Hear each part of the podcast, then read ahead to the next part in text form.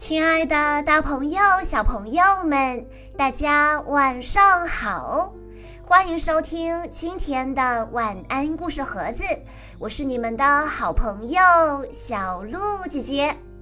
今天我要给大家讲的故事要送给安泽林小朋友，故事的名字叫做《手不是用来打人的》。小朋友们。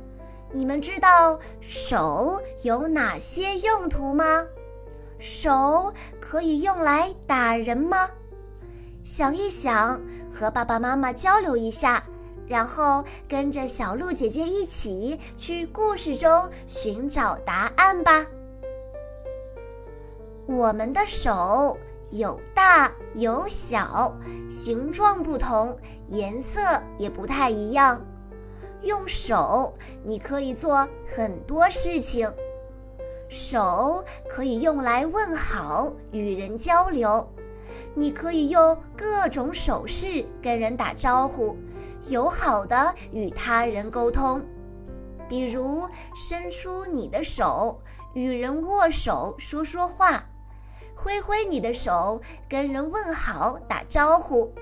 你还可以用你的手。画画或者写字，但是有些事情手可不能做，比如手不能用来打人，因为打人是不友好的行为。想想打人会给别人带来什么呢？打人不仅会伤害别人的身体，还会伤害别人的感情。打人后，请这么做，请你说：“我很抱歉，对不起。”那么，为什么会有人打人呢？因为有的时候他们会感到伤心，有的时候感到嫉妒，有的时候感到害怕，有的时候感到生气，还有的时候没有任何原因。有的人就是喜欢对别人指手画脚，小朋友，你是否也会有这样的感觉？有时候很想打人呢，但是手不是用来打人的，你可以通过其他方式来表达自己的感情，比如。吹口琴、做手工、画画、跳蹦床、抱抱你的枕头、听听音乐。当然，我们还可以用语言来表达。你还能想到更多表达自己情绪的方法吗？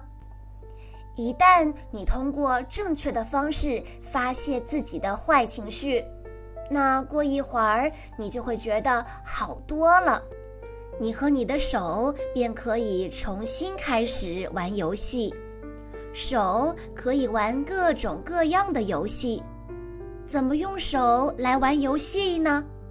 比如吹泡泡、扮鬼脸、玩泥巴。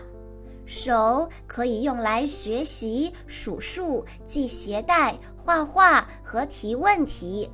创造乐曲、打响指、拍手或者敲打出节拍，还有工作，比如堆沙堡。总之是用来玩游戏、学习、做事和堆沙堡，而不是用来打人的，因为打人是不正确的行为。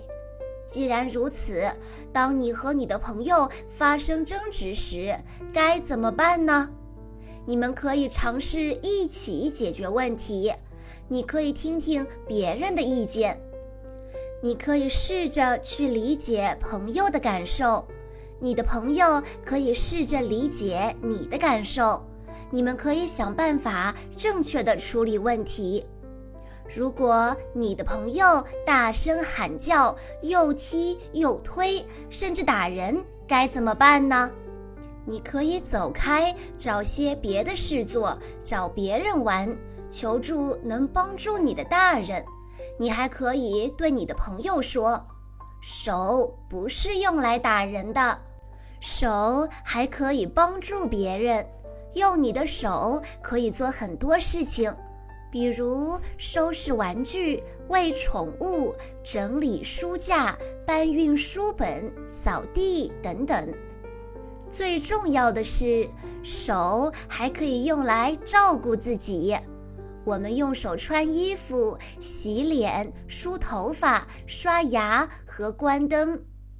手是用来帮助人的，手是用来照顾人的，手是用来保证你的健康和安全的。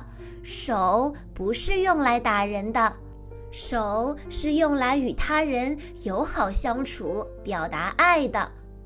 去吧，和你身边的人击掌庆祝。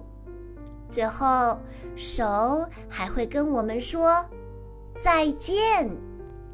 以上就是今天的全部故事内容了，感谢大家的收听。更多好听的故事，欢迎关注微信公众账号“晚安故事盒子”。在公众号回复“小鹿姐姐”这四个字，就可以获取小鹿姐姐的联系方式了。在今天的故事最后，安泽林小朋友的爸爸妈妈想对他说。希望宝贝能用手学本领，照顾自己，不推小朋友，不用小手去打人，学会尊重、关爱、温暖他人。爸爸妈妈爱你，你要开开心心、健健康康的成长。